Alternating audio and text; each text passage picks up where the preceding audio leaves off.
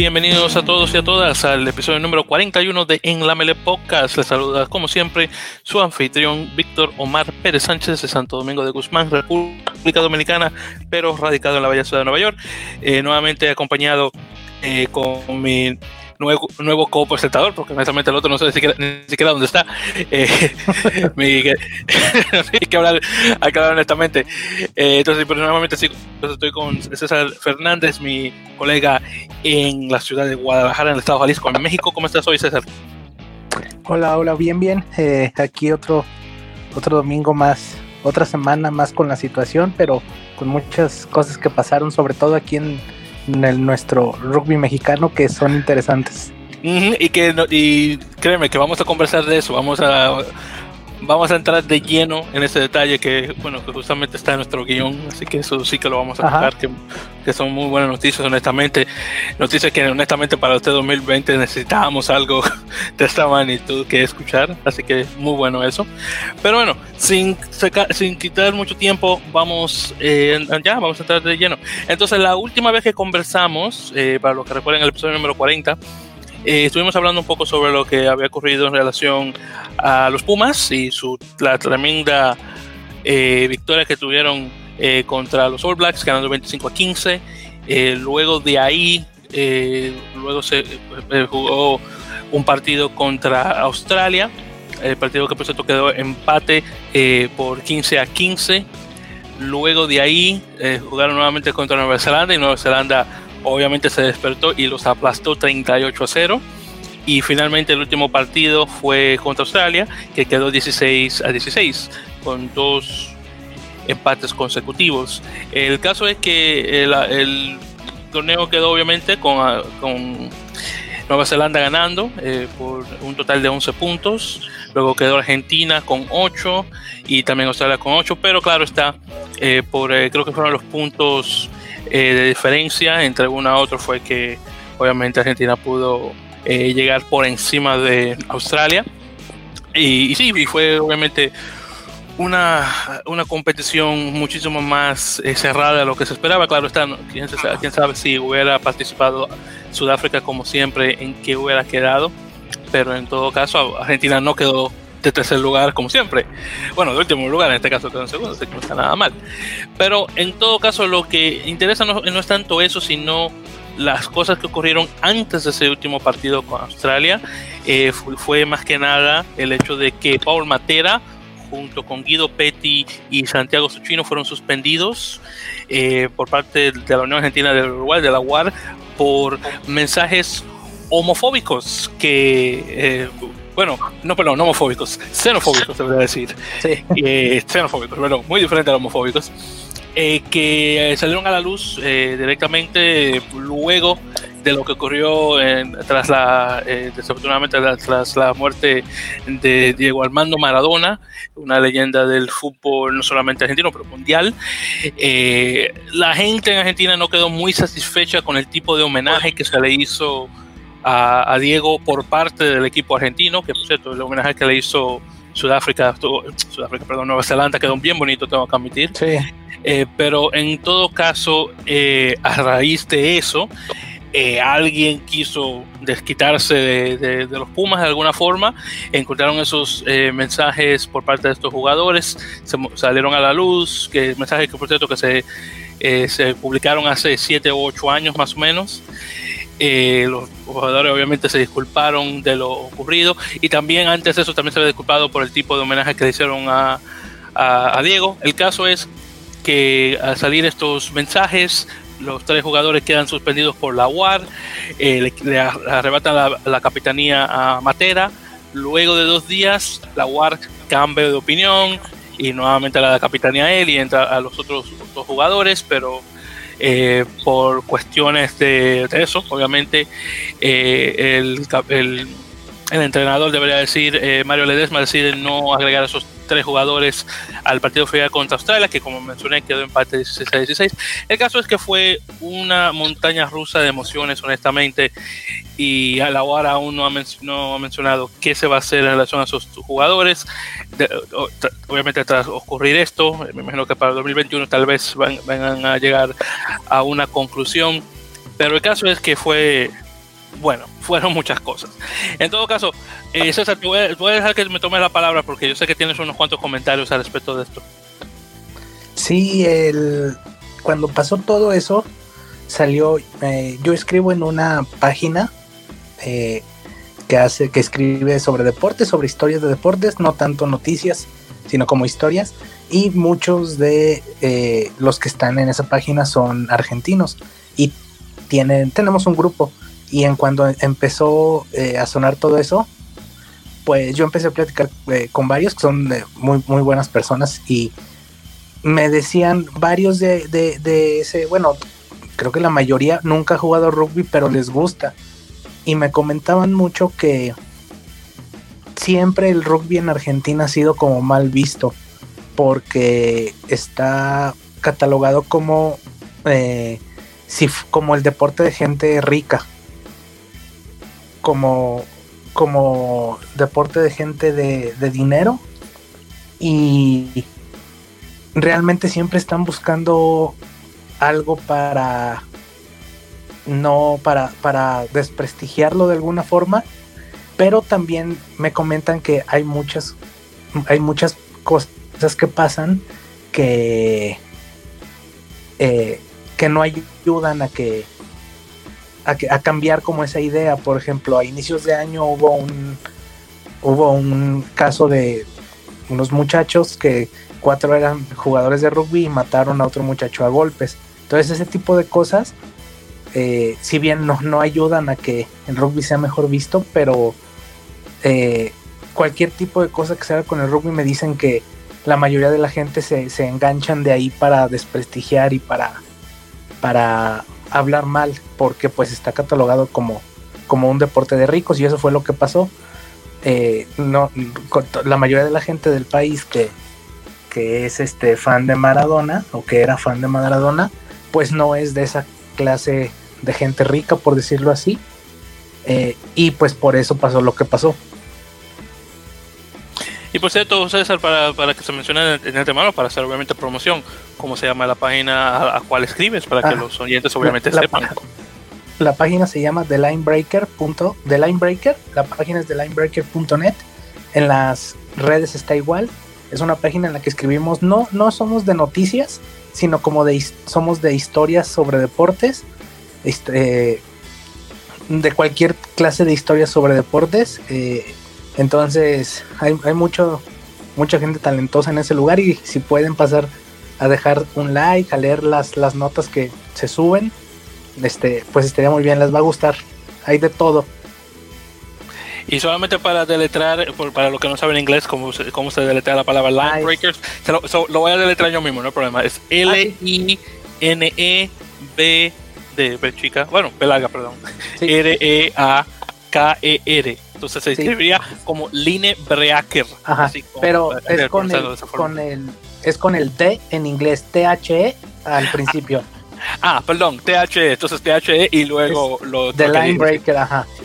Sí, sí, sí, sí, sí es cierto, Y ahí, bueno, estos, estos, estos amigos argentinos eh, me comentaron eso. Bueno, un, amigo, eh, Juan Pablo, que fue el que me, que me, incluyó en ese proyecto, este, fue el que me comentó, eh, pues él está allá, él conoce, él es allá, y me comentó que mucha gente sí lo ve y por eso también se armó. Y bueno, ya otras cosas que ya van más en, la, en, lo, en lo social y que ya nos estaríamos metiendo mucho pero más o menos por eso fue, o sea, es como que estamos esperando a ver qué hace el rugby mal para de ahí volver a sacar todo lo que siempre ha pasado mal con el rugby. Por ejemplo, lo de estos muchachos, ha habido otros casos similares y es como que el rugby hizo esto mal, sí, porque ah, ¿se acuerdan cuando los muchachos mataron a un muchacho y jugaban rugby y es lo mismo y entonces ese es el problema con el rugby en Argentina?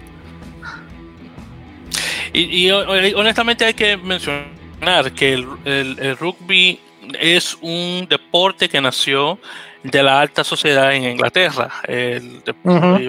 Por eso fue que un, fue un deporte eh, amateur por tanto tiempo, porque de por sí la gente con dinero, de dinero obviamente no se le pagaba. Y ahí fue realmente cuando también tuvo esta separación entre, eh, porque para los que no saben, el rugby realmente es una forma del fútbol, aunque un poco diferente, claro está, porque aunque se patea también se, toma el balón con las manos. Pero en todo caso, la diferencia entre el, fútbol y el rugby es que el fútbol, aunque también comenzó como amateur y también tuvo eh, resistencia por parte de los grupos del sur de, Inglaterra, que, históricamente han sido las personas con dinero, y al fin y al cabo el deporte se hizo popular entre las masas y también se hizo profesional al pasar del tiempo, el rugby no tuvo ese tipo de movimiento, no sino hace muchísimos años después. Entonces ahí es también la razón de por qué el rugby no ha crecido de la misma forma que el fútbol soccer. El fútbol eh, ha sabido eh, desplazarse realmente va, eh, a través de cualquier clase social. El rugby desafortunadamente no tuvo eso sino hasta ahora y por eso estamos en la situación que estamos en el, en, el deporte en sí. Pero bueno, es una larga historia.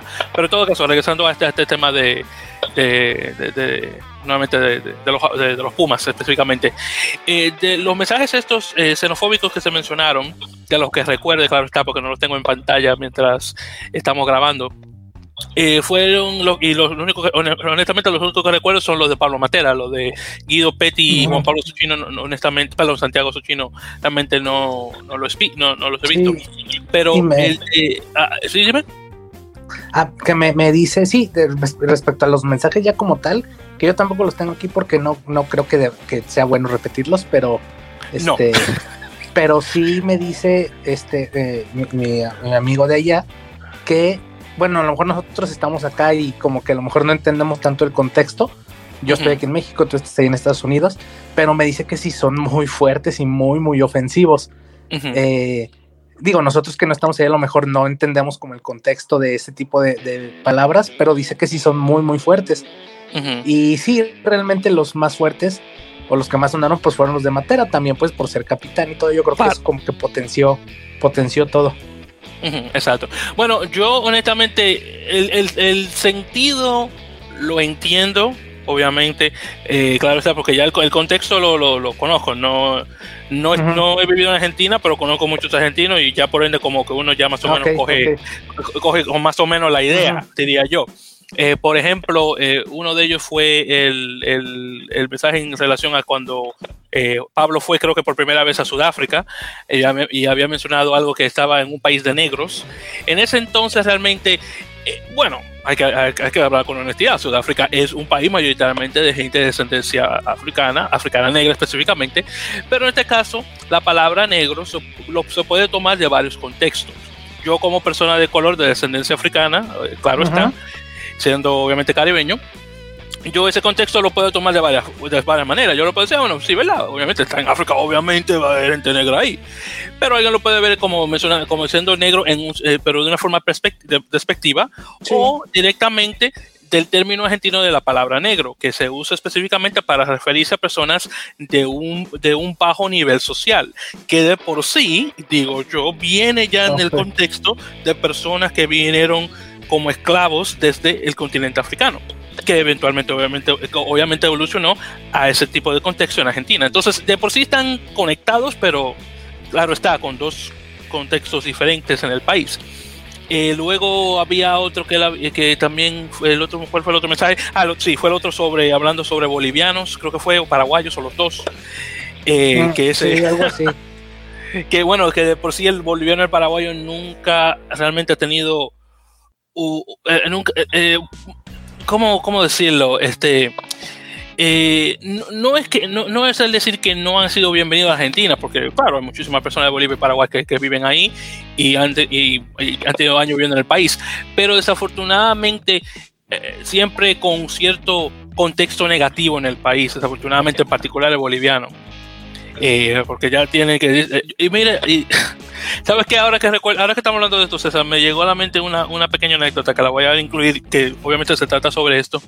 Eh, para los oyentes que no saben, eh, yo antiguamente eh, trabajaba de guía turístico acá en la ciudad de Nueva York, en los autobuses de, de, dos pisos, aunque todavía, claro, mantengo mi licencia de turista, aunque, perdón, de guía, aunque no la estoy ejerciendo, no, lo estoy ejerciendo, obviamente por lo de la pandemia y muchísimas cosas más.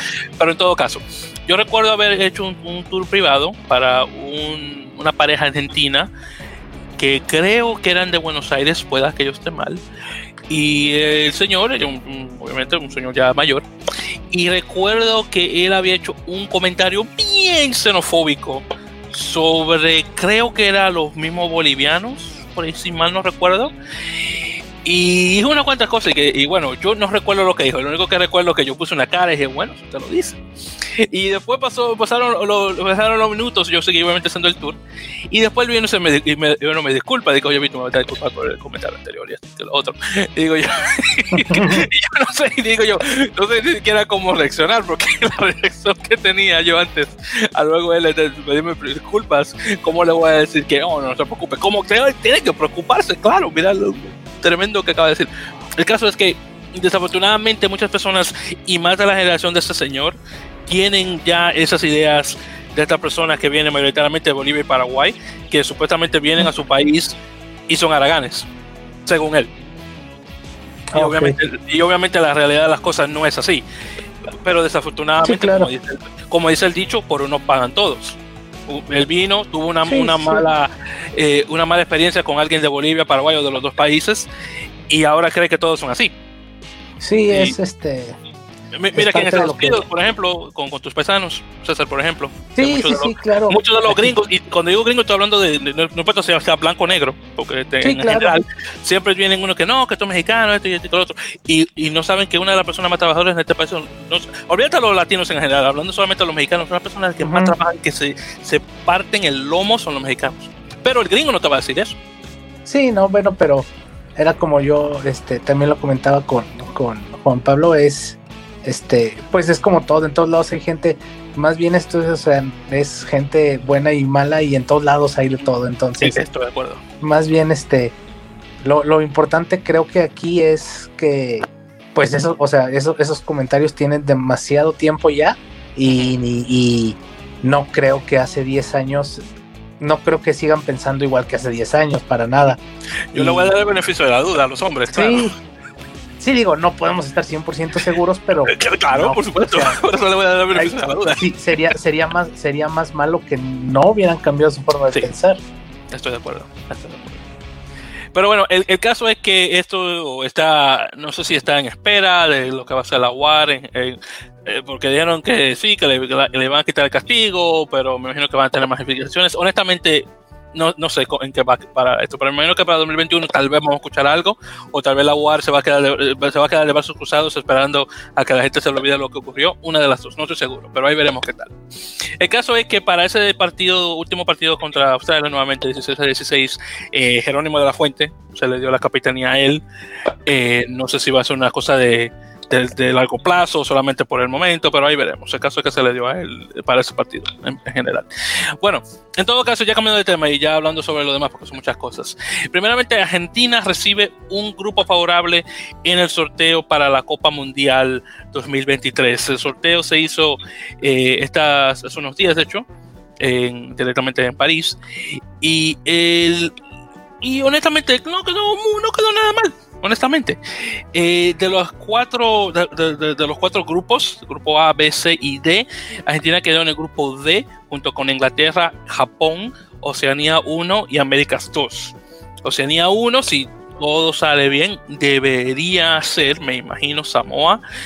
Y, y, Américas 2, si todo sale bien, debería ser Uruguay.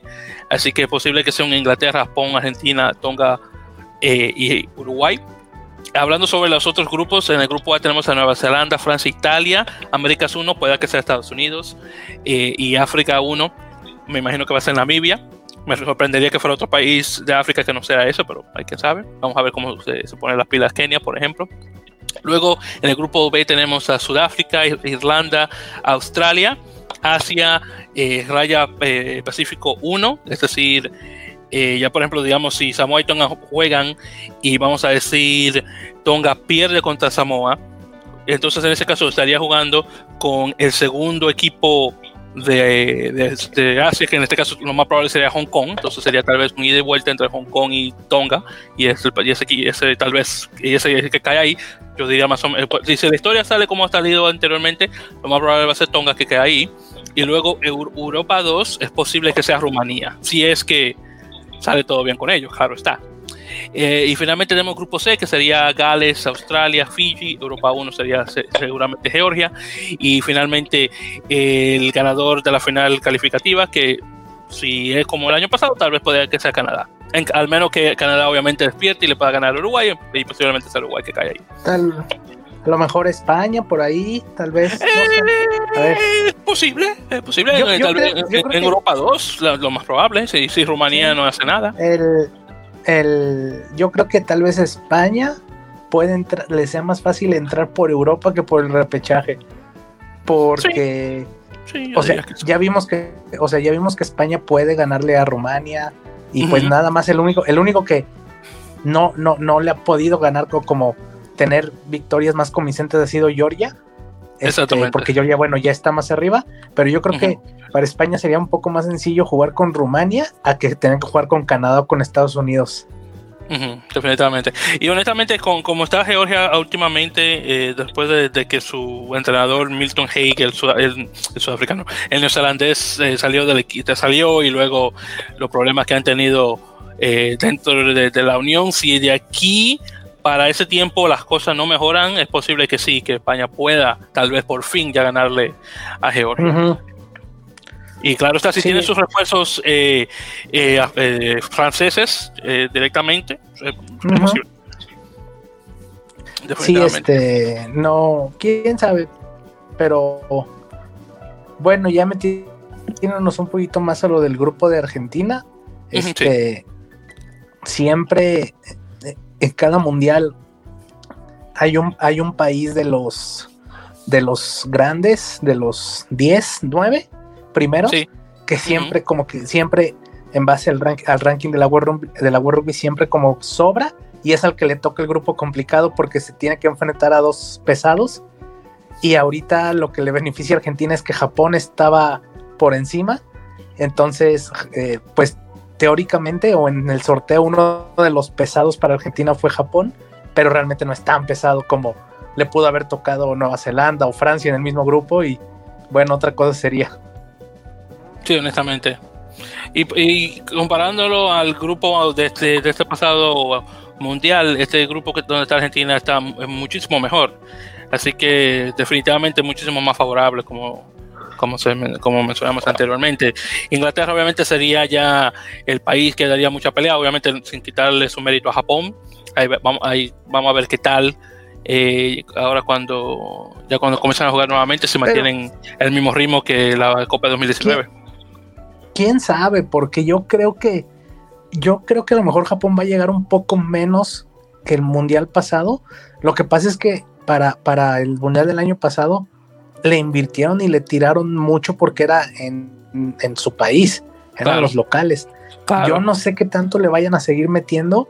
No, o sea, no se lo van a quitar, pero no sé qué tanto vayan a seguir apostándole a volver a tener un mundial así de bueno como el pasado, porque el pasado les importaba porque era en su país. No sé qué tanto les, les quieran seguirle apostando ya para el siguiente. Sí, honestamente, por, el simple hecho de que estábamos jugando en casa, obviamente eh, tenía mucho, tenía mucho más que perder. Así que te imaginas que en, Francia va a ser, no va a ser lo mismo. Claro, si es de imaginar. No, yo lo veo, yo Ah, dime si cómo lo ves. Yo lo veo más complicado. Yo lo veo más complicado. O sea, yo sí veo a un Japón quedando fuera en primera para que Argentina e Inglaterra pasen de grupo, pero este, creo que es lo, bueno, todavía falta bastante, pero creo que si todo se mantiene como va. Y si Japón no se consigue una competencia anual, este,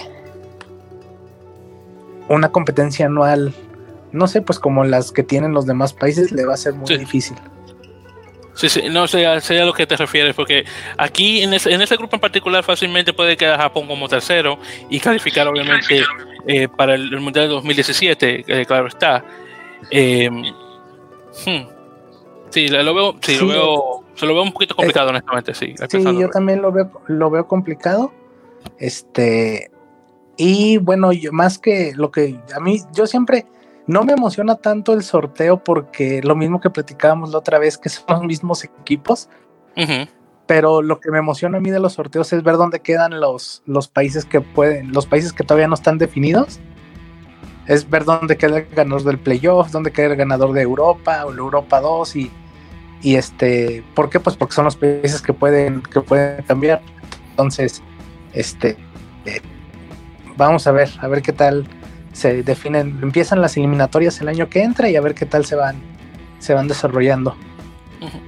Exactamente, y justamente pasando ahora, hablando, ahora que mencionas eh, eh eliminatorios, ahora justamente para pasar, eh, justamente hoy que estamos grabando, eh, se confirma que los partidos calificativos para, en sudamericanos se van a jugar exclusivamente en Montevideo, en el estado Charrúa, entre junio y julio del próximo año. Así que el primer torneo, que es un precalificativo, sería entre Brasil, Chile, Colombia y Paraguay y los dos que ganen ahí pasan al torneo de julio entre Uruguay y Argentina 15. Argentina 15 está ahí solamente para poner los números obviamente eh, iguales en, cierto punto para poner los pares, debería decir. Y el que gane de ese torneo, que no sea obviamente Argentina 15, pasa eh, como, eh, como Sudamérica 1 y ya luego se juega con el, ya sea con Estados Unidos o Canadá para obviamente pasar directamente como Américas 1. Luego el perdedor pasa a. A ver, ¿cómo es? El perdedor pasa a otro. Para, yo, creo que, yo creo que el repechaje pasa directamente a algo así, no recuerdo bien. El caso es que va a haber van a tener esos dos partidos.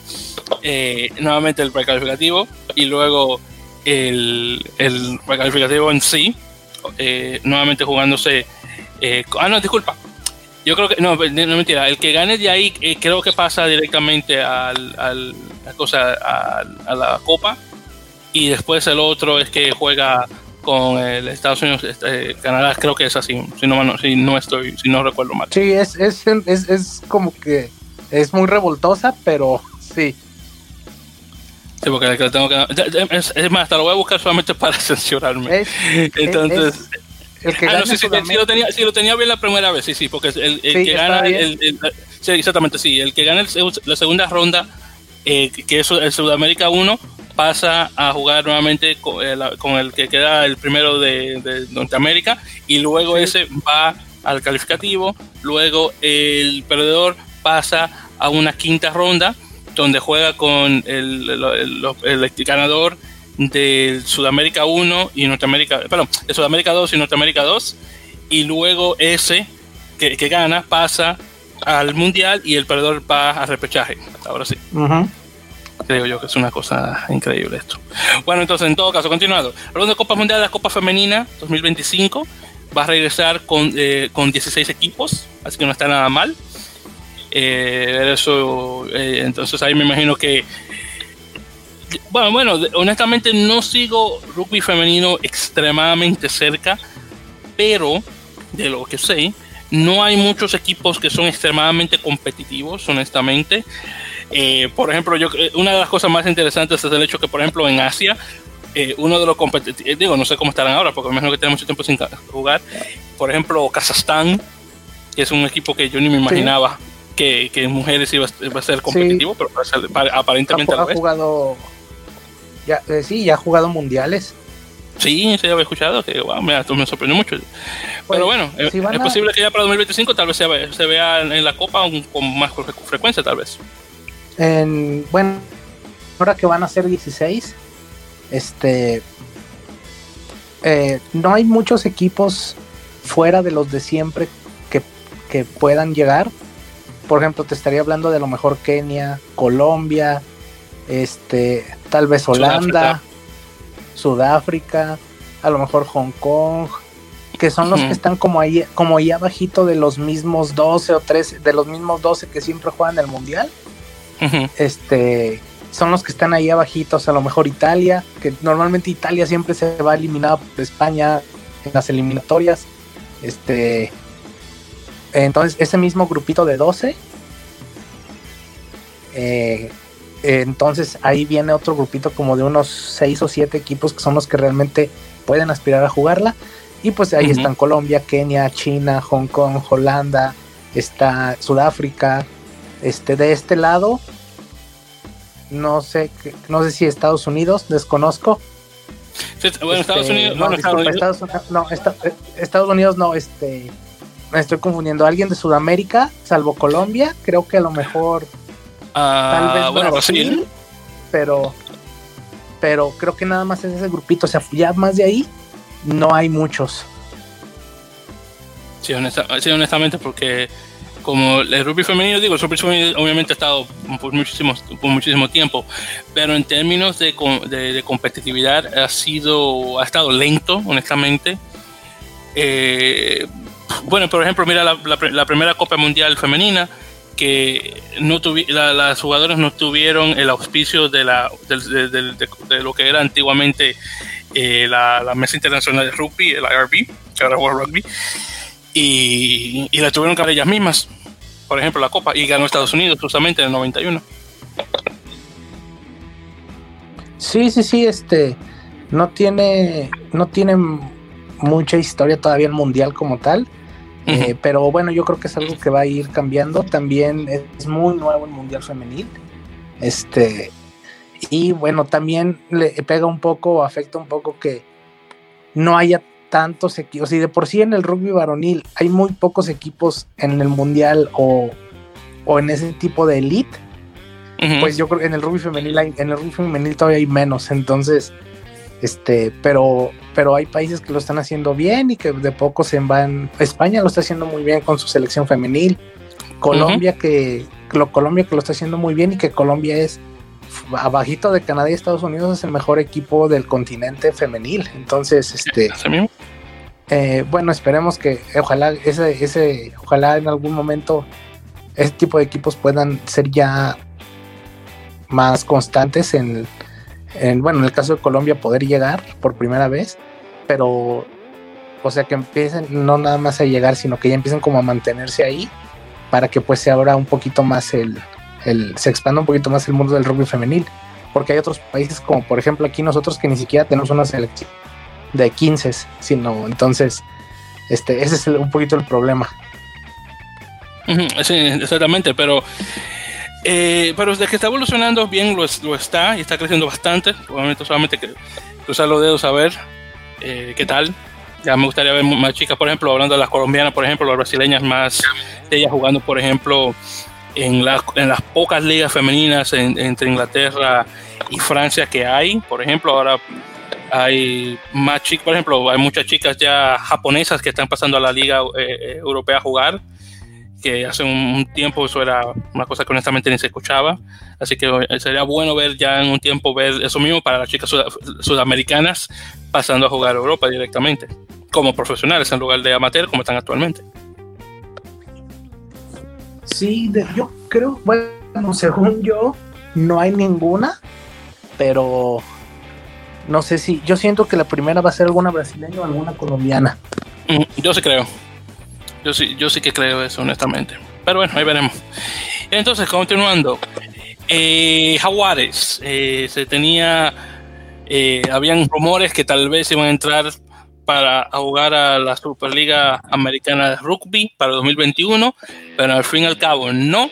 Lo que se va a hacer, lo que va a hacer la UAR directamente es que aquellos jugadores de, Jaguares que, que, no tienen contratos extranjeros van a ser distribuidos por los seis equipos de la liga y de esos seis, Cafeteros Pro de Colombia y Olympia Lions de Paraguay van a tener prioridad en la selección de jugadores argentinos antiguos jaguares, lo cual no está nada mal.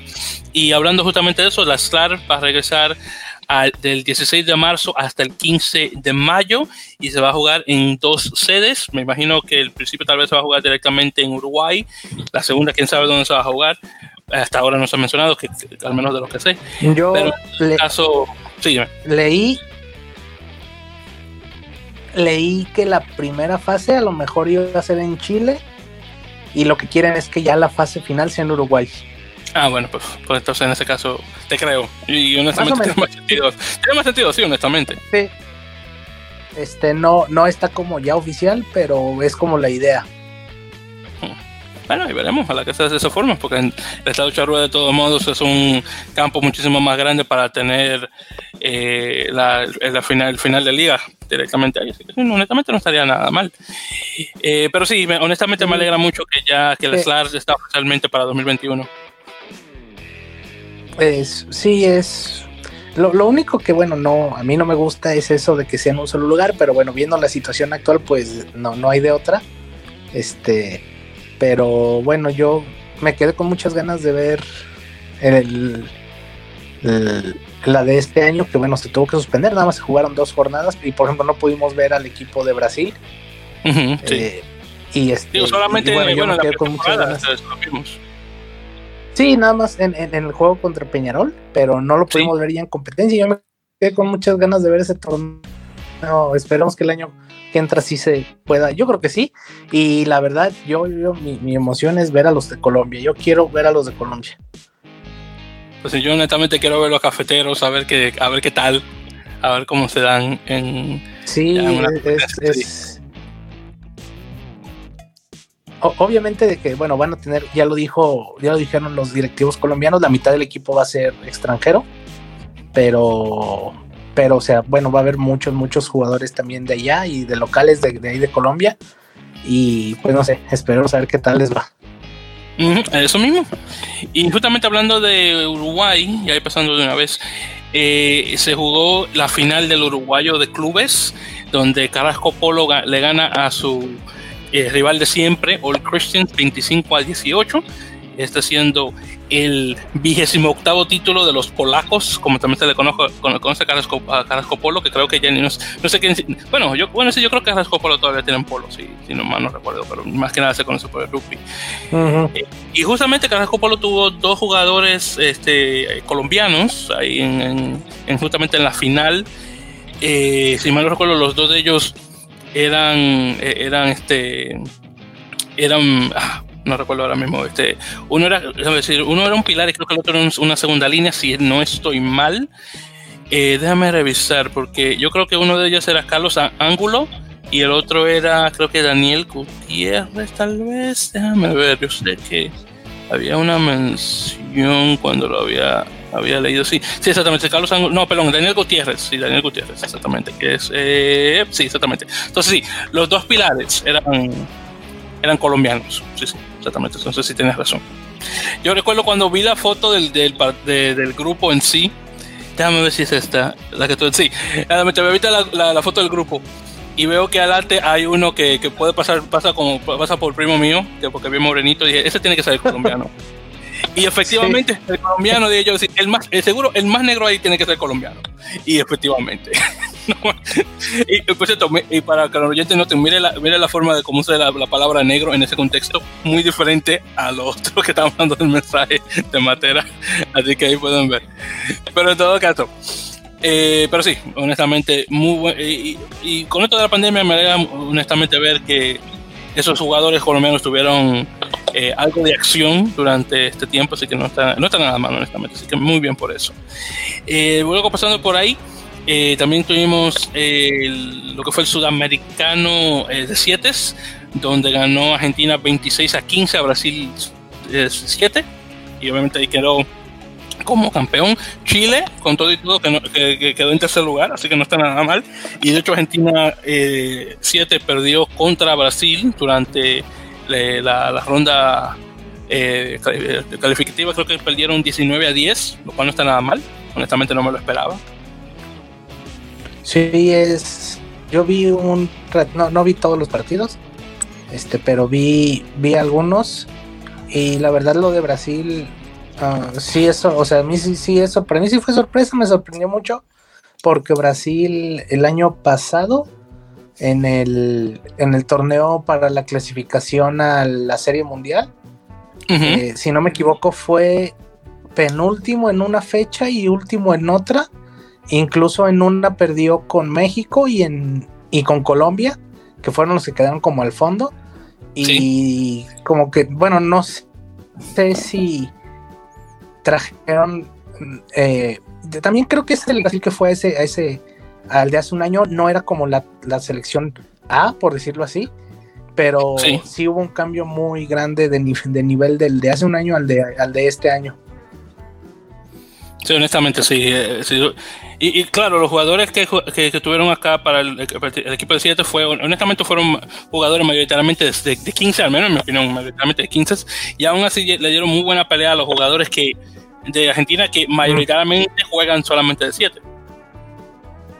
Sí, es pues sobre todo todavía ese tipo de países que no tienen tan una un que no tienen como tanto el dinero para poder como pagarle o, el profesionalismo todavía para poder eh, hablando de dinero para pagarle como a sus dos selecciones, o sea, sabes que esta es mi selección de 15 y esta es de 7 y trabajan separados, pues normalmente lo que pasa es que juegan en las dos.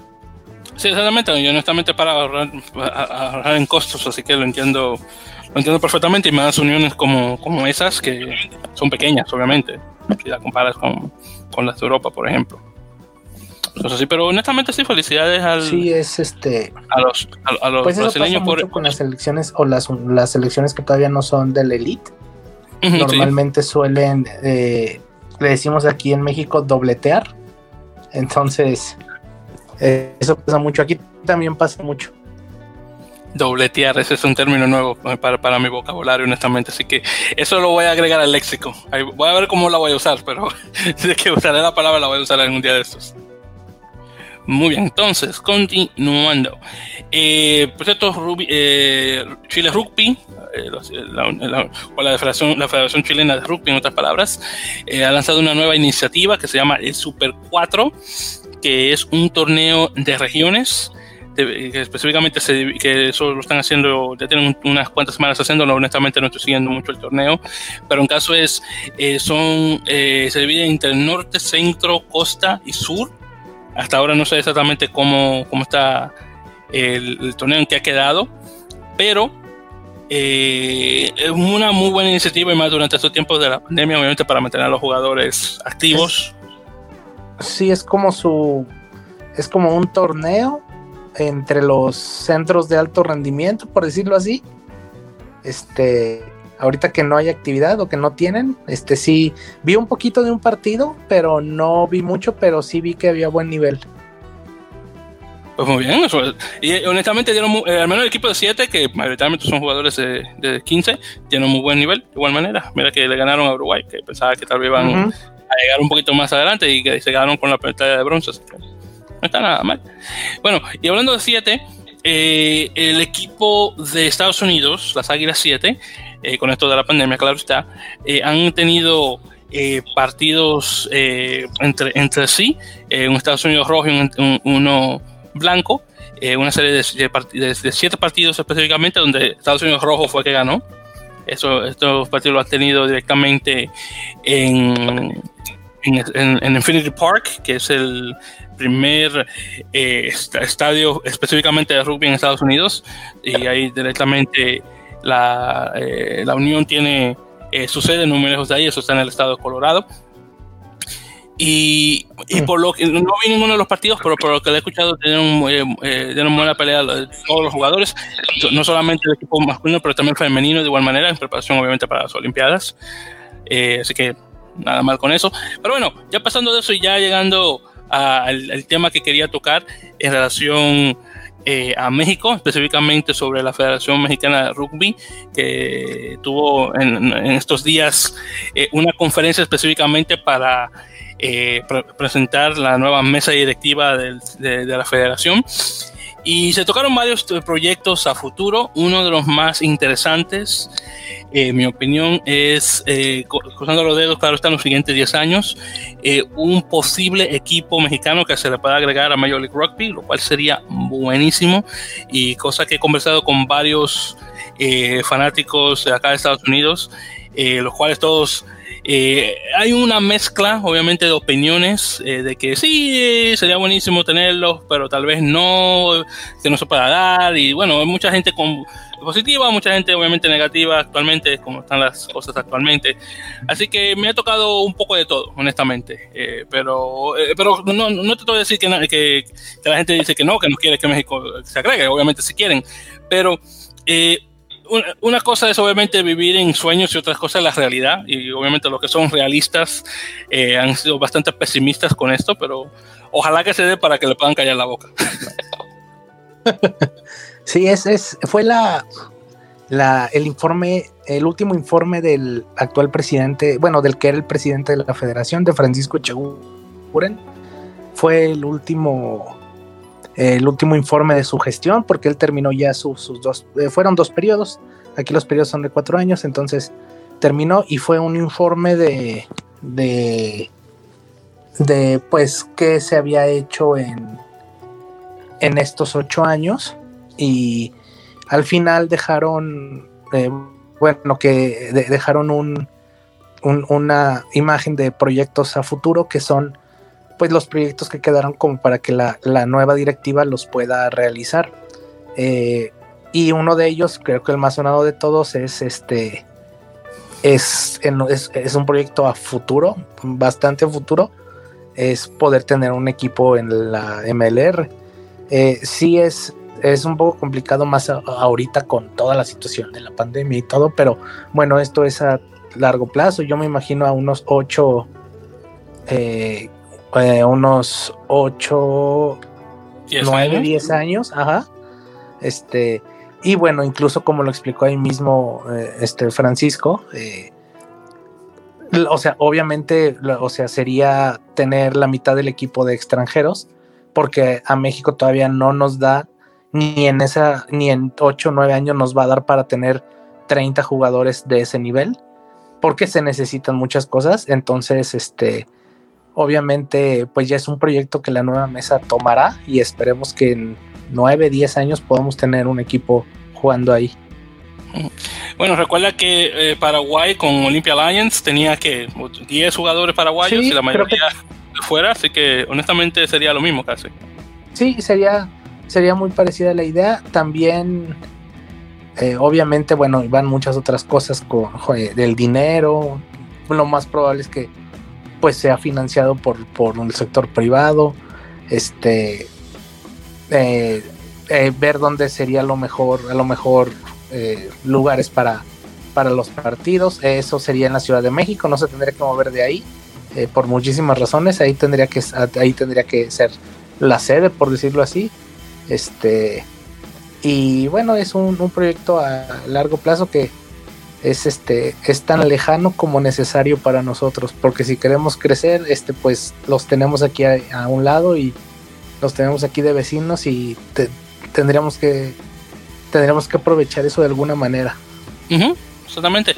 Y también otro de los, de los planes o proyectos que a futuro eh, uno de ellos que eh, se iba a cumplir pero la pandemia claro eh, que para que también de una vez lo puedas explicar César los centros de tecnificación los centros de tecnificación es nuestra versión de lo que son los pladares, centros de alto rendimiento. Eh, este son como nuestra versión. No es igual porque obviamente, pues en los pladares en, en Argentina los jugadores viven ahí. Este, aquí no, no, eso no se puede hacer todavía. Pero sí serían, eh, eh, tenía pensado ser como centros de alto, un poquito centros de alto rendimiento, para grupos específicos de jugadores que fueran eh, seleccionables para el equipo para el equipo nacional. Eh, ese proyecto ya estaba cerrado para este año con una empresa que iba a poner todo el dinero para, para financiarlo. Iban a ser tres, pero este pero la pandemia pues lo echó para abajo por el dinero y, y pues se pues esperemos que el año que entra se pueda se pueda retomar y ahora sí realizar. O bueno, quién sabe si el año que entra, porque pues todavía falta un poquito para que todo esto pase, pero pues ya estaba, entonces esperemos que se pueda retomar cuando las condiciones se den. Y pues otras tres ciudades, solamente para mencionarlas, Monterrey en el estado de Nuevo León, en el norte, eh, Guadalajara en el estado de Jalisco, donde vive César, en, que sería el área Pacífico, y la Ciudad de México, que obviamente se hace en el la Ciudad de México. Sí, y la idea era hacer un cuarto, o, la idea era poner un cuarto centro, pero ese no estaba decidido en dónde. Y bueno, ya le tocará a la mesa nueva decidir en dónde va a ser, pero lo más probable es que sea por el área del Bajío. El área del Bajío es Querétaro, Guanajuato, eh, este, más que nada por ahí. Y bueno, va a ser, yo estoy, yo creo que a lo mejor va a ser en Querétaro, pero eso no, no, no, no hay ninguna decisión. Bueno, si no estoy mal, el equipo que tienen ahí en Querétaro, eh, Querétaro local, que, creo que se llama Los Gallos, los Roosters, he escuchado que va a estar bueno. Sí, son, es un equipo muy bueno. El, este año eh, no le fue tan bien como el año pasado porque, bueno, este, han tenido gente. Llegó, empezaron a. Ellos, ellos son un club aquí en México que de los pocos que tienen eh, sub 19 y mayor, o sea, tienen sus categorías bien definidas.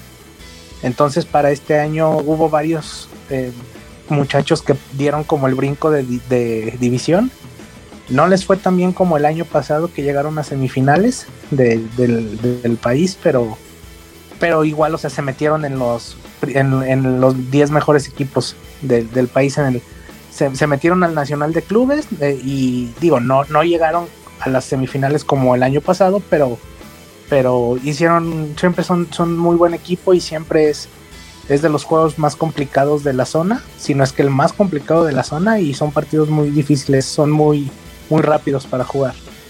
Mm,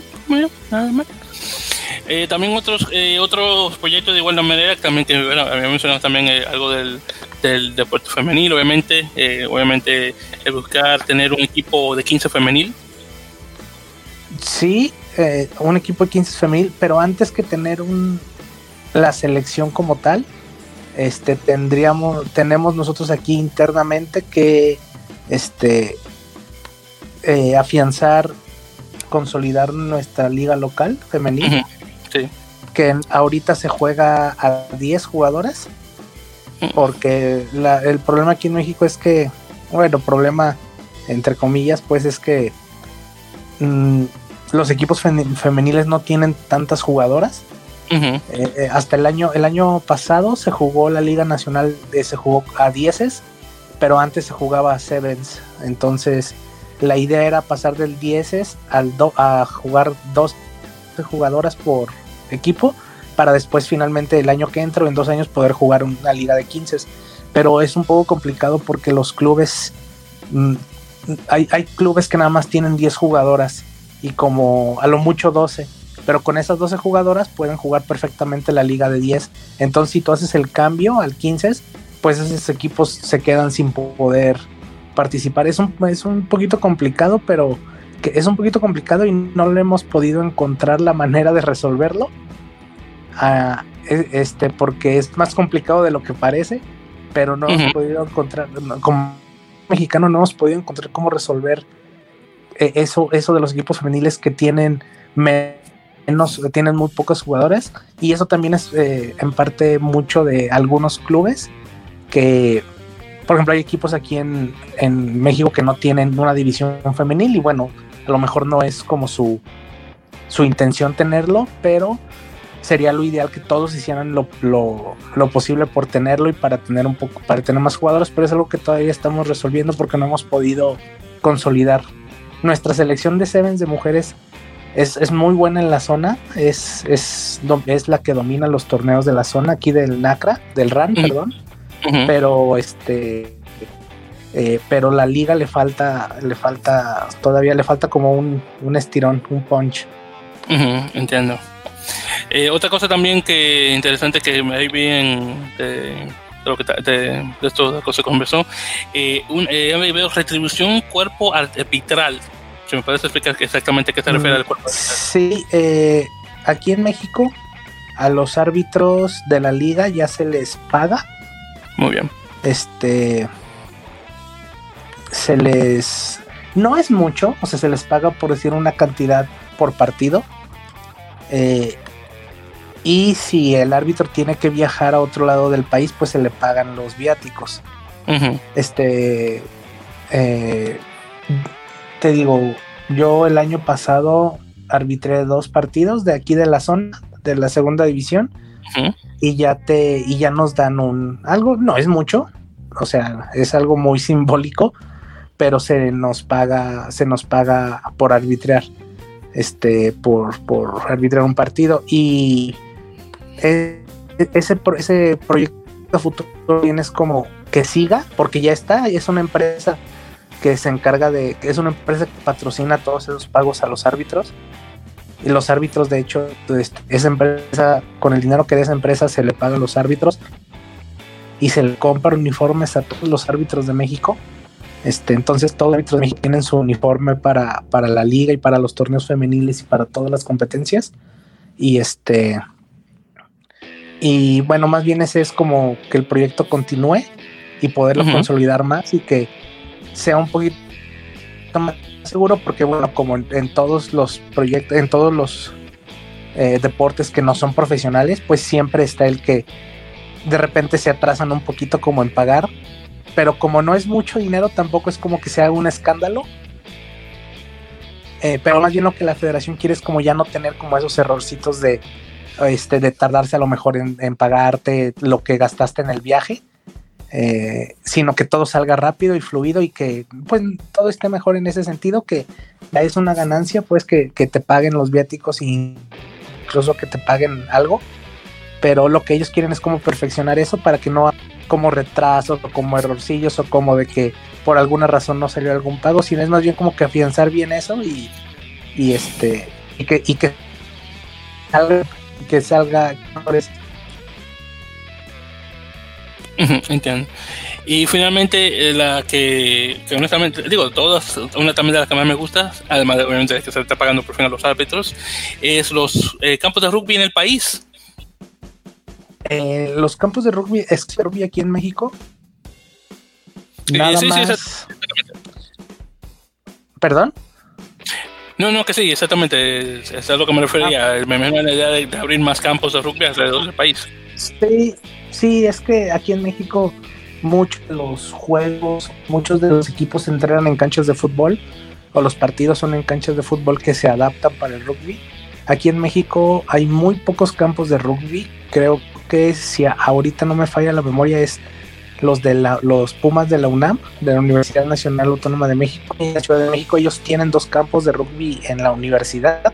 Están muy bonitos y son exclusivos para ellos, son de rugby, la universidad se los puso y este, en Querétaro tienen también otro que es, es, de rugby.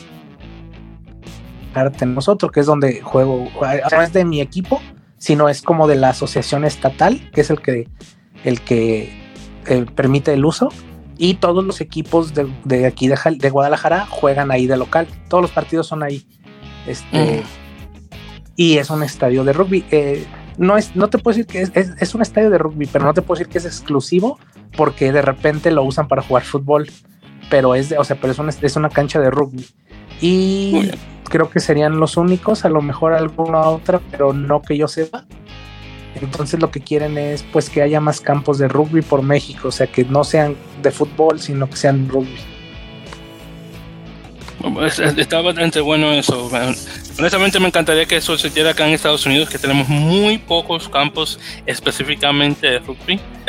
Eh, bueno, además obviamente el Infinity Park en sí, pero sí son muy pocos, honestamente. Y la universidad y obviamente los campos que hay sí exactamente están eh, eh, son parte de alguna universidad específicamente que tiene algún uno que otro equipo o mayoritariamente son las universidades que tienen equipos buenos de rugby que tienen campos, pero de, uso público, no, desafortunadamente. Oh, pues también preguntarte, eh, eh, por ejemplo, el equipo de Puebla, que sé que está conectado con la universidad, ¿ellos tienen un campo propio? Los de equipo de Puebla es equipo del, del TEC de Monterrey. Campus Puebla es eh, una universidad privada de aquí de México los borregos. Eh, el de borregos, sí, son los borregos. La universidad, eh, pues tiene varios campus por todo el país y el de Puebla es el equipo universitario, el mejor equipo universitario del país. Está, es el Tec de Monterrey de Puebla.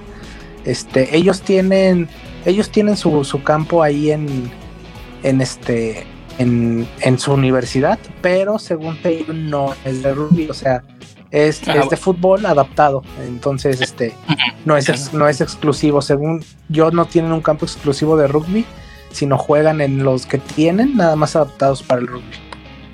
Ya, está bien. Pero sí, honestamente, muy buenas ideas que se vienen ya eh, cruzando los dedos ya en los siguientes años, pero honestamente estoy que, estoy que quiero ya ver este equipo de, de Major League Rugby en jugar en eh, jugar un partido en, tierra mexicana. Honestamente, eh, una de, los, de, las de las opiniones que, más escuché cuando había puesto en, en, el, en Reddit de, de Major League Rugby específicamente sobre la idea de poner un equipo en México es obviamente el costo. Porque actualmente una, una franquicia Major League Rugby está costando, creo que escuché, de 5 a 10 millones de dólares. Entonces, de aquí a 10 años, obviamente te, te vas a imaginar que va a ser muchísimo más. va a ser más, sí, claro. Este, yo supongo que eso es algo que ya cuando la nueva mesa se junte a platicarlo, vea qué tan factible es y por qué, y por qué este, y, y, de qué manera poder conseguir dinero, el apoyo de algún capital privado para financiar ese proyecto. Pero sí, o sea, si ahorita cuesta eso en 10 años va a costar, no sé si el doble, porque bueno, también no es como que no sabemos en estos 10 años equipos nuevos vayan a ingresar, cuántas franquicias nuevas vaya a haber y cómo se vaya a ir, eh, cómo se vaya a ir, eh, cómo vaya a ir adquiriendo valor el torneo y qué tanto va a costar estar ahí. Por supuesto. Porque lo que pasa es que eh, como las, eh, los fanáticos acá ya tienen la mentalidad obviamente de que, no, que necesitan tener eh, un, un dueño con mucho dinero que vaya a invertir y cosas así, obviamente se sabe que obviamente se va a necesitar capital privado obviamente para tener el equipo, obviamente. Sí, Pero sí lo, sí lo hay, sí hay gente aquí que tiene ese dinero.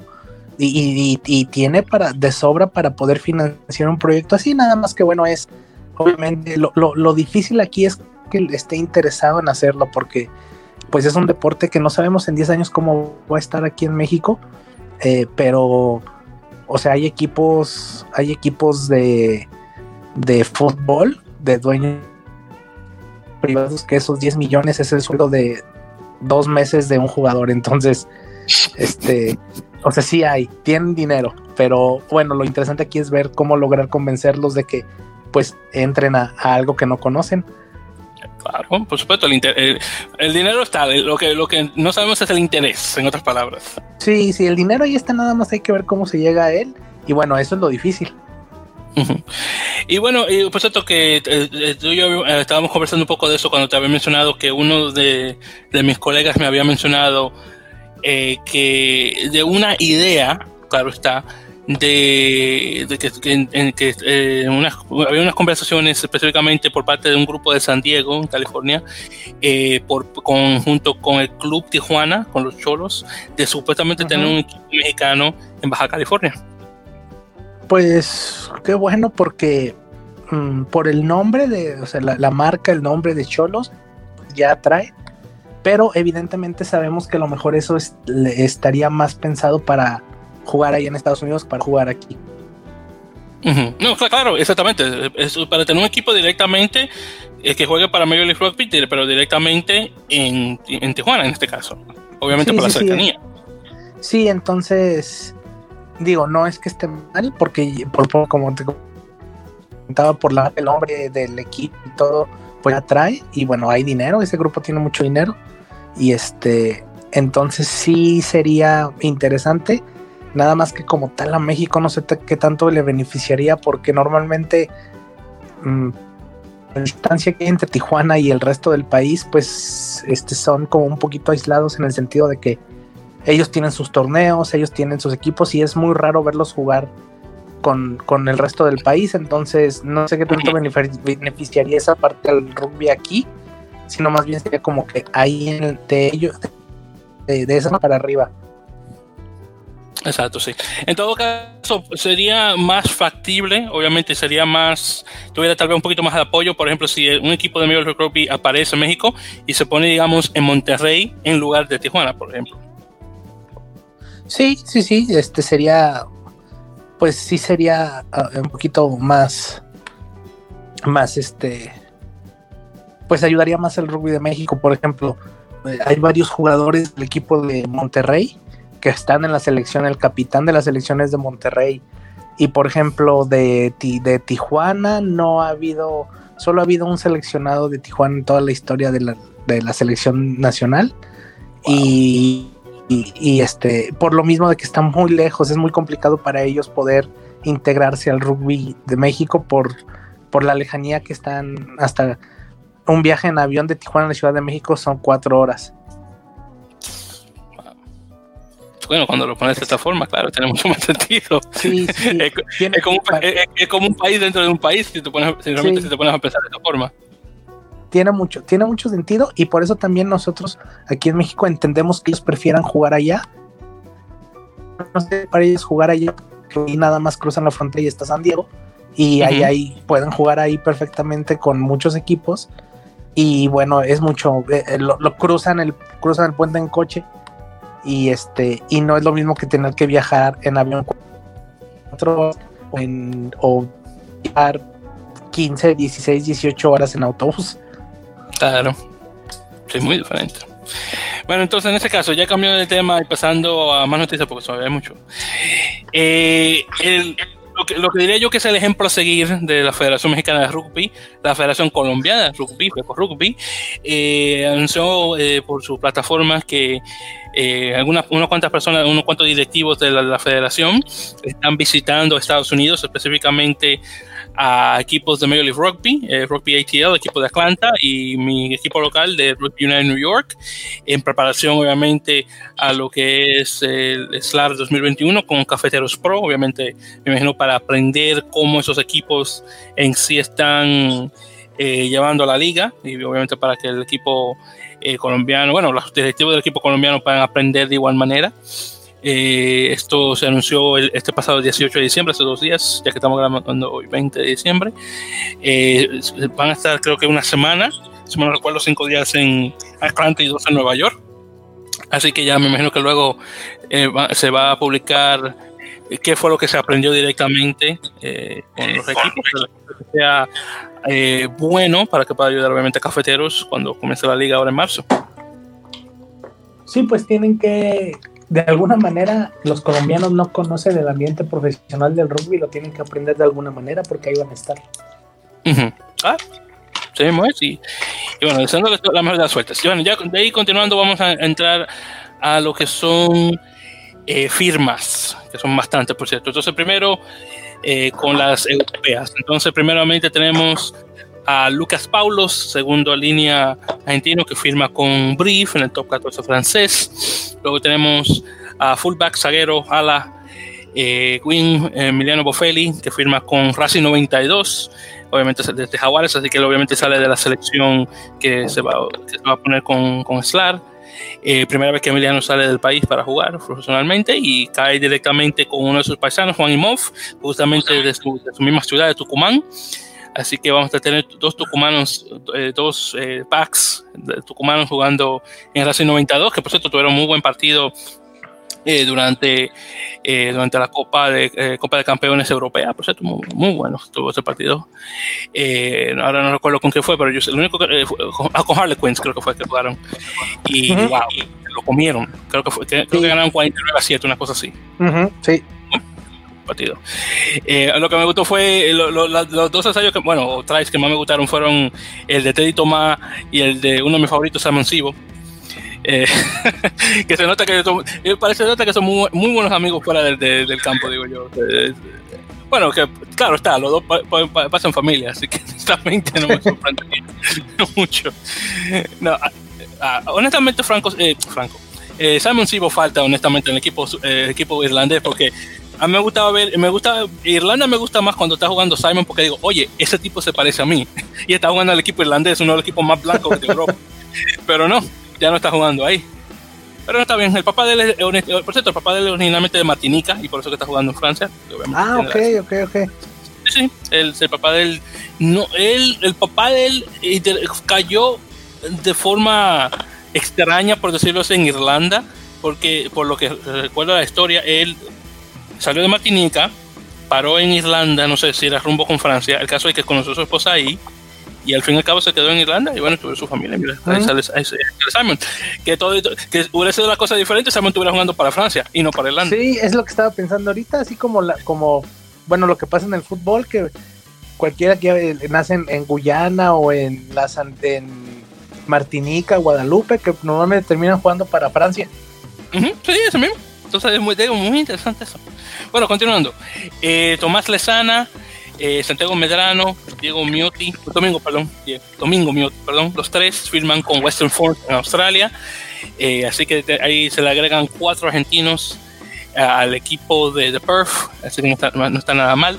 Otro más también que se va a, bueno, dos más que van directamente a al Super Rugby australiano. Tenemos la segunda línea Ignacio Calas y Pilar eh, Lucio o Lucho, me imagino que tal vez se pronunciaría en, italiano, eh, Sordoni, los dos firman con Melbourne Rebels, que tuvieron, que tuvieron por cierto muy buena, eh, muy buena campaña esta temporada pasada. Desafortunadamente no, no, llegaron a ganar, porque obviamente al fin y al cabo terminó el equipo de, de Canberra eh, pero en todo caso tuvieron muy, buen, muy buena campaña y con estos dos argentinos, ojalá que eso pueda continuar.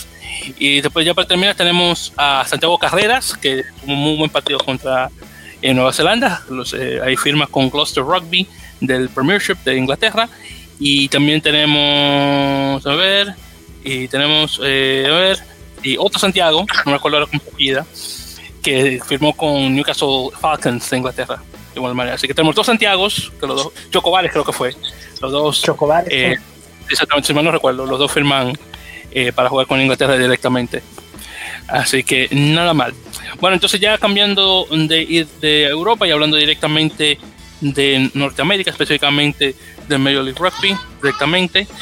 Eh, tenemos el lanzamiento del calendario de la temporada 2021 de Major League Rugby, que por cierto termina eh, bueno, no termina, pero tiene muy buenos partidos, específicamente ya para comenzando.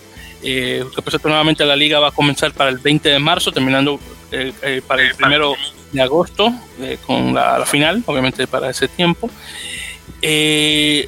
para la primera jornada, solamente para obviamente para la jornada bastante larga, pero mencionando primeramente la, primera jornada, directamente del 20 al 21 de marzo, tenemos a el equipo de Nueva Orleans, eh, Nola Gol, jugando contra All Glory DC en casa. Luego tenemos a Rugby United New York, mi equipo local, jugando eh, de visitante en Atlanta contra Rugby ATL. Ahí luego tenemos a Houston Sabercats contra eh, New England eh, Free Jacks jugando en Houston, claro está que por cierto es el otro, el otro campo específicamente hecho para rugby, se me olvidaba, Pure Stadium. Luego tenemos a Gilgronis de Austin jugando contra eh, Seattle Seawolves en Austin.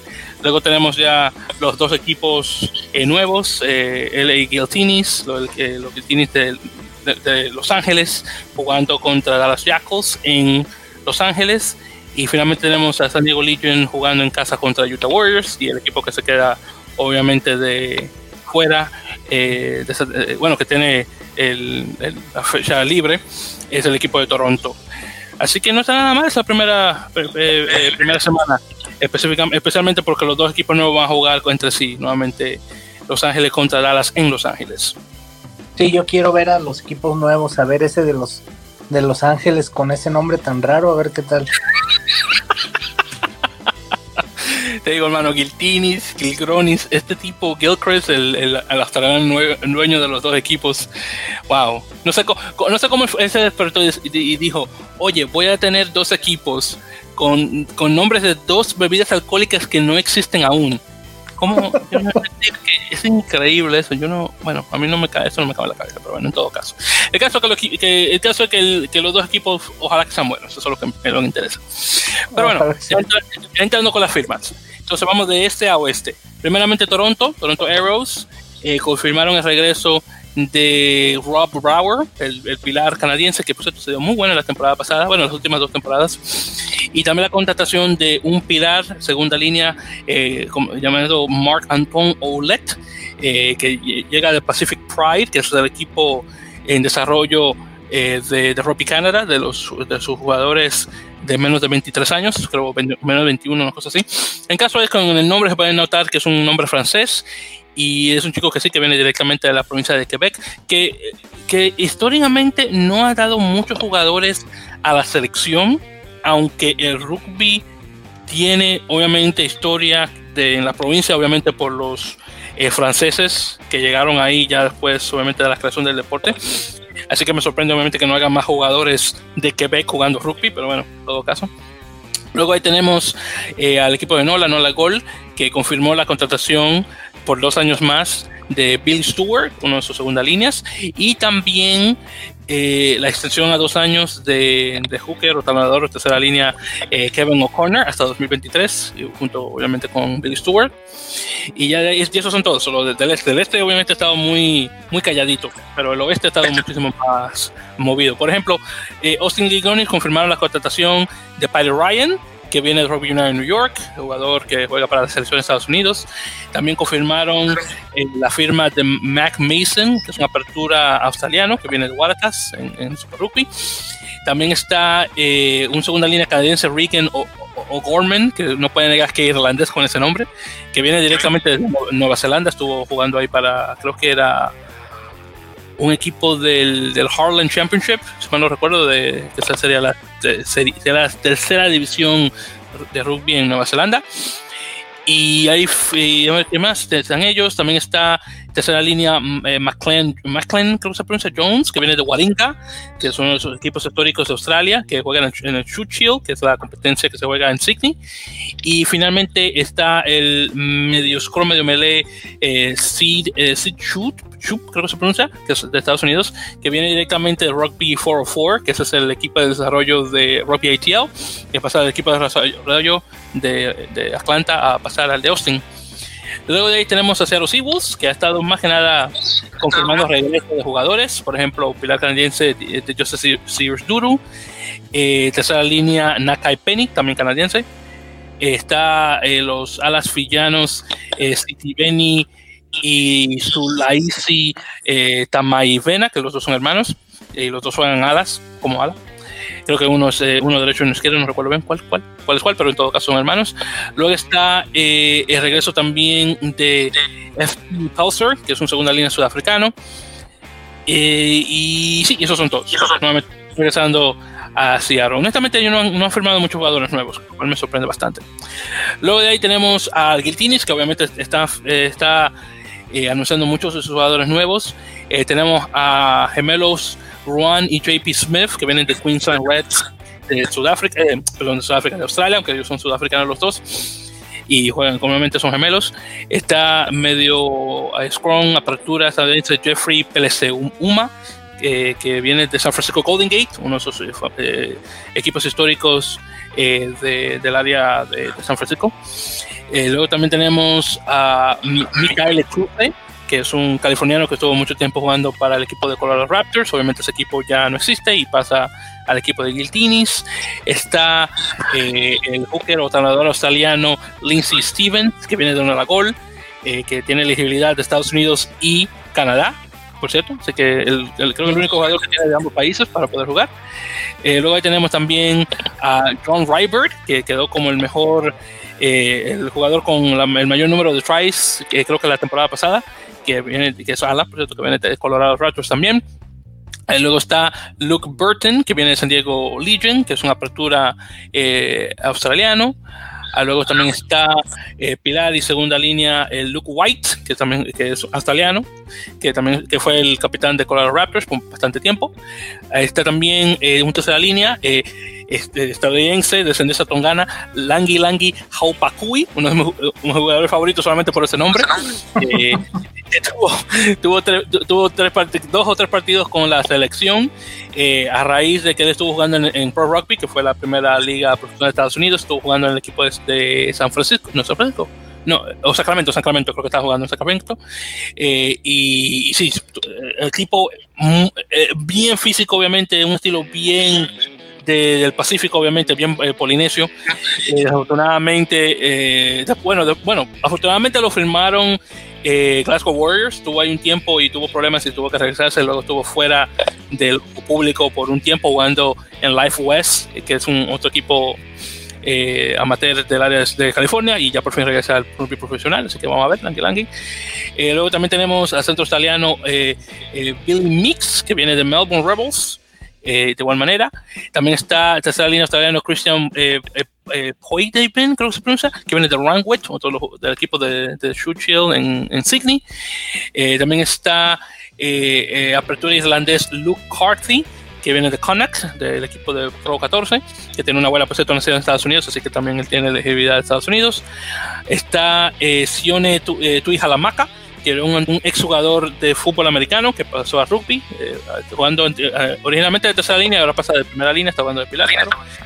Eh, luego ahí tenemos dos más, que son Angus Cottrell, otro australiano, tercera línea, que viene de Marvel Rebels.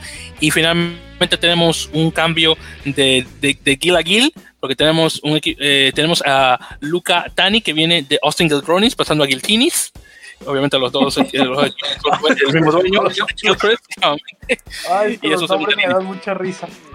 Créeme que a mí también. El caso es que como puede ser como como Gilchrist es australiano muchos jugadores de descendencia australiana están entrando a ambos equipos pero mayoritariamente de, de, de, de, Los Ángeles, tratando de tener un equipo 50-50 entre Estados Unidos y Australia en términos de, jugadores que pueden calificar para Estados Unidos, claro está. Pero sí que el Tines está confirmando jugadores nuevos a diestra y siniestra. Luego ahí tenemos a Dallas Jackals, eh, que por cierto entraron en un convenio con dos equipos locales, eh, Dallas Reds y Dallas Harlequins, para convertirse en, en áreas de desarrollo, es decir, jugadores que no, por ejemplo, no están jugando mucho para el equipo A, juegan en esos partidos para mantenerse obviamente en, eh, para mantenerse activos obviamente y también jugadores que dan promesa en esos dos equipos pueden pasar directamente a Jacos, ¿sí? obviamente para mantener esos, esos jugadores locales dentro del equipo profesional y de los jugadores nuevos que han ya anunciado, está tercera línea sudafricano John Hancock de Beliers, que viene de Golden Lions, el equipo de, Curry Cup en Sudáfrica. Está eh, centro ala australiano-estadounidense Penny Tagibe, Tagibe perdón, que, que pasa desde el equipo de, de Austin, de, de Luego tenemos eh, la contratación de un ex internacional estadounidense, Balanese Malifa, que fue apertura de Estados Unidos por mucho tiempo, que entra como eh, asistente de entrenador, o entrenador asistente, debería decir.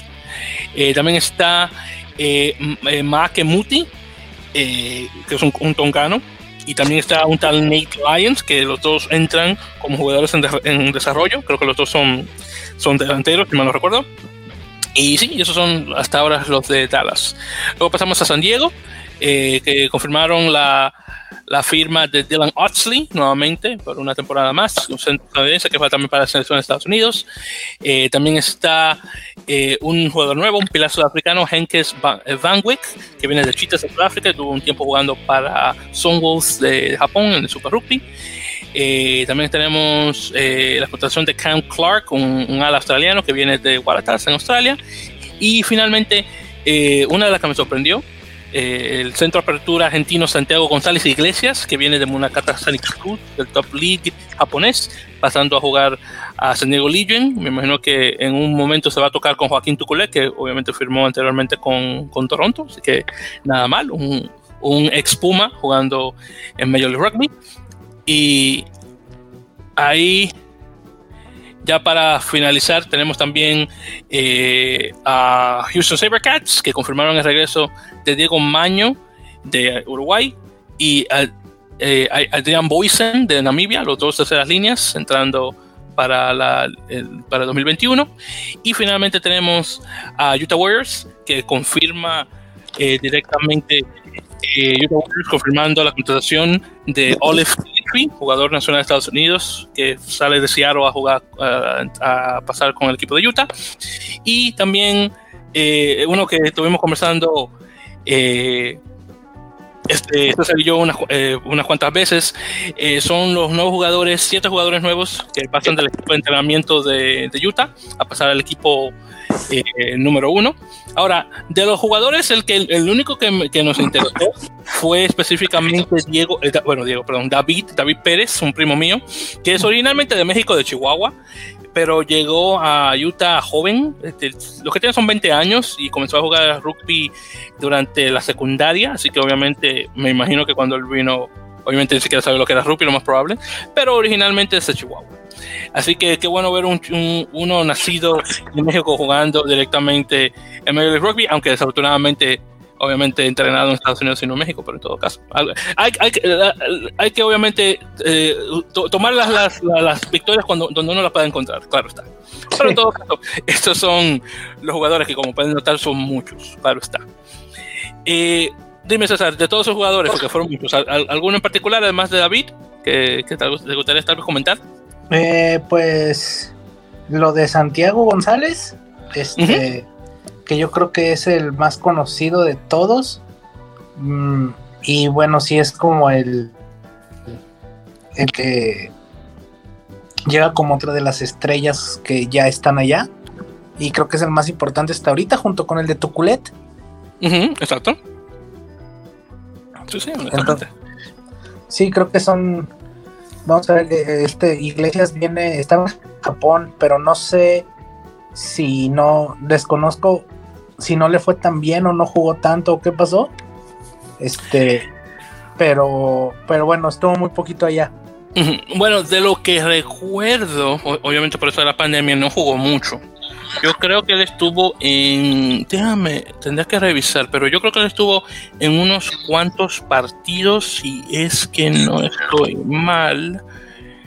Pero eh, déjame ver, porque la liga esta, el Top League, duró muy poquito, como te podrías imaginar. Déjame ver si es que llego a encontrar lo que pasó en la temporada pasada. No, aquí Top League. Dame ver, 2000. Ah, ah, tal vez. Tal vez no va, no, parece, tal vez no lo va a encontrar acá. No, olvídate. Pero, pero sí, él no jugó mucho. Eso sí, recuerdo. Eso sí puedo decir. Desafortunadamente, por toda la pandemia más que nada. Y bueno, ya para finalizar, eh, hablando justamente del equipo de Utah, Utah Warriors, el cofundador de, de Utah Warriors, eh, Lucas eh, ¿cómo se pronuncia? Kiar, hay una cosa se pronuncia ese apellido tipo.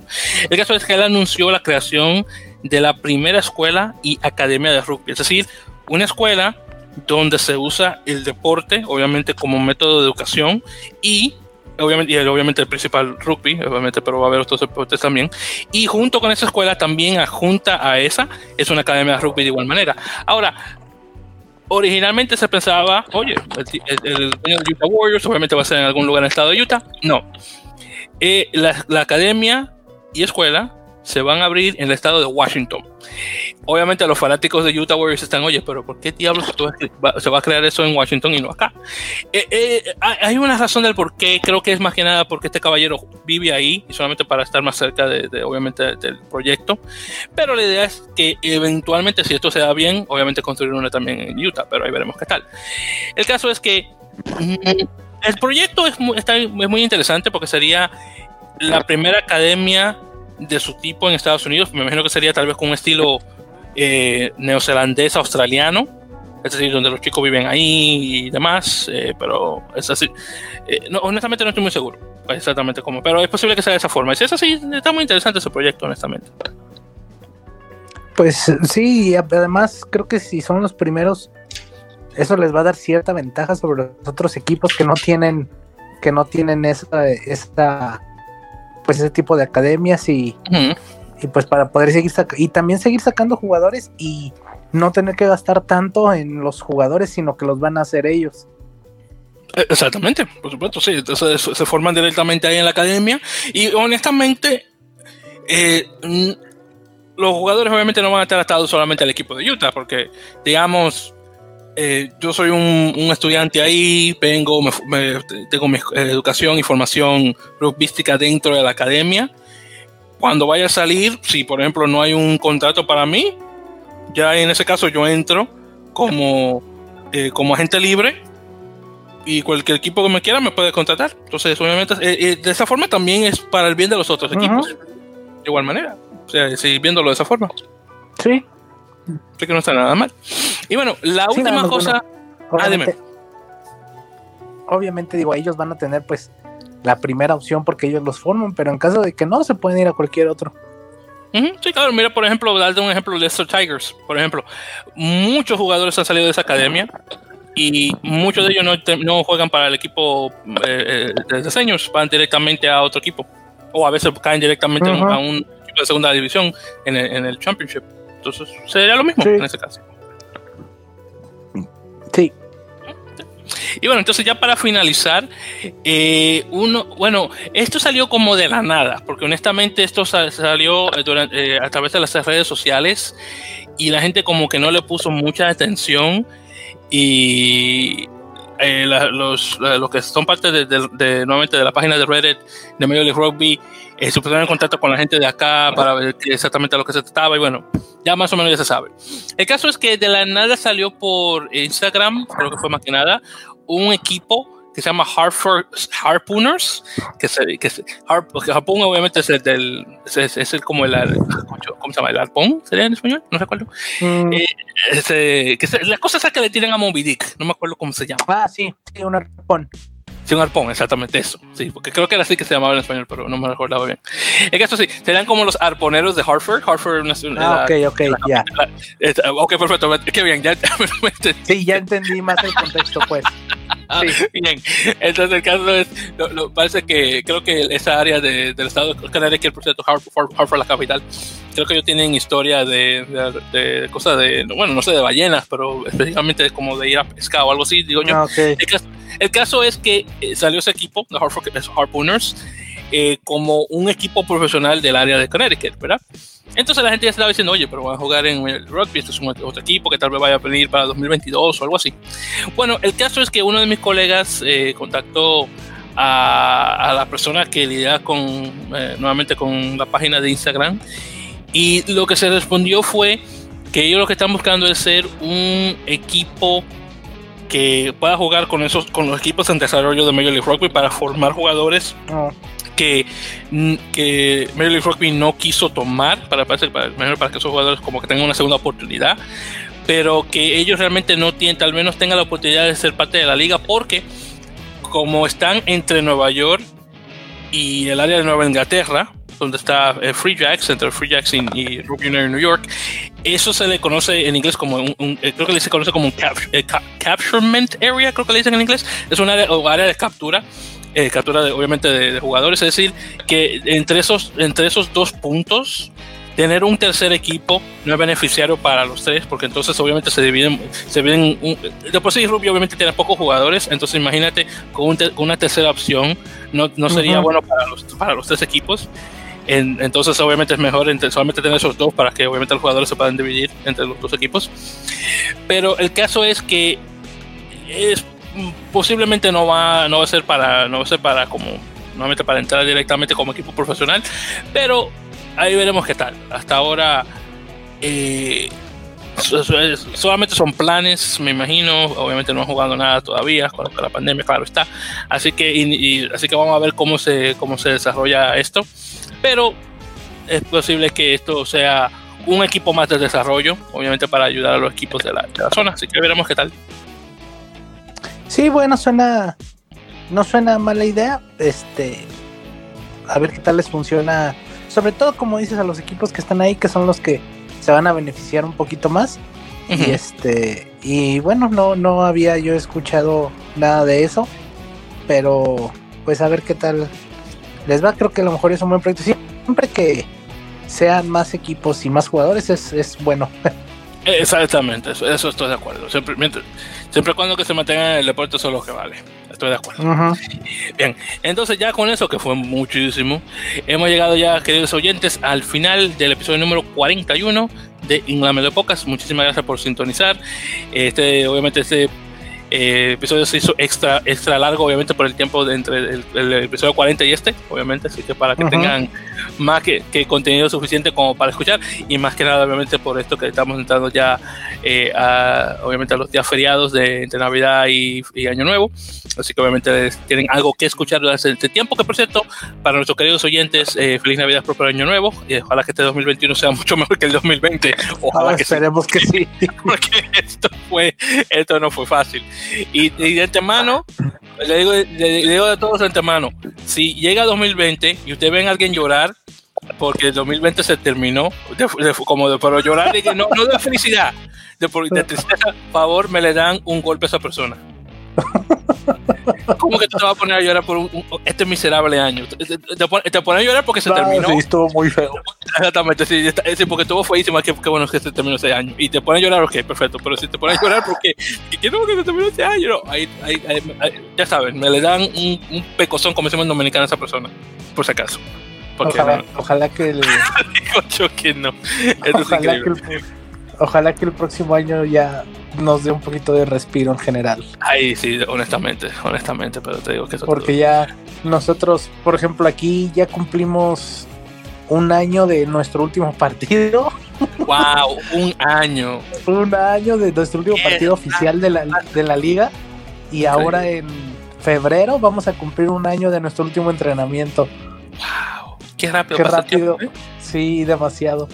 Increíble. Y, este, pues, y pues ya Obviamente nosotros como todavía creemos como que faltan unos 5 o 6 meses para poder volver como tal, pero bueno, ya es menos, ya esperemos. Ahorita lo, importante es que todo esto pase y pues estemos todos bien. Es, amén a eso, hermano, estoy completamente de acuerdo. Ay, pero te digo que eso está duro. Pero bueno, eh, ya saben, oyentes, como siempre, síganos por favor por las redes sociales, arroba en la melee por Twitter, eh, en la melee podcast por, eh, por, por, Facebook de igual manera. claro, ya saben, sigan a César directamente en el, por el blog de, de, Radio Rugby México y de igual manera, obviamente, ahora lo que estaba hablando anteriormente de, de linebreaker.net, nuevamente Linebreaker, o The Linebreaker, perdón, T-H-E-L-I-N-E b r e a k e r.net o de Linebreaker, ya por expresarlo así al español, para que, lo, para que pues, pues, si no saben cómo se escribe Linebreaker, para que sepan directamente, para que puedan seguir la página directamente y, sí, y obviamente lo que se, se, escriba directamente. Bueno, querido César, eh, gracias nuevamente por acompañarme, hermano. ¿Algo más que quiera decir antes de terminar? Nada, este, pues es este. Feliz Navidad a todos, feliz 2021. Esperemos que el año que viene sea mejor que este. Y bueno, eh, es este. Esperemos que, que, sea mejor. Y bueno, de entrada va a ser bueno porque hay mucho rugby que no se jugó este año y que sí se va a jugar el año que entra. Y, y ya es una buena noticia. Mm, exactamente, así mismo es. Vamos a ver, cruzando los dedos que ya por fin todo ya salga bien en ese caso. Muy bien, entonces, eh, nuevamente gracias por escuchar el episodio número 41 de nuevamente de la Mele Podcast. Nos estarán escuchando ya para enero, ya para comenzar obviamente el 2021, a ver qué tal, a ver cuántas noticias nos salen para ese entonces. Así que pasen muy buen día, queridos oyentes, y hasta la próxima. Nuevamente, gracias por escuchar.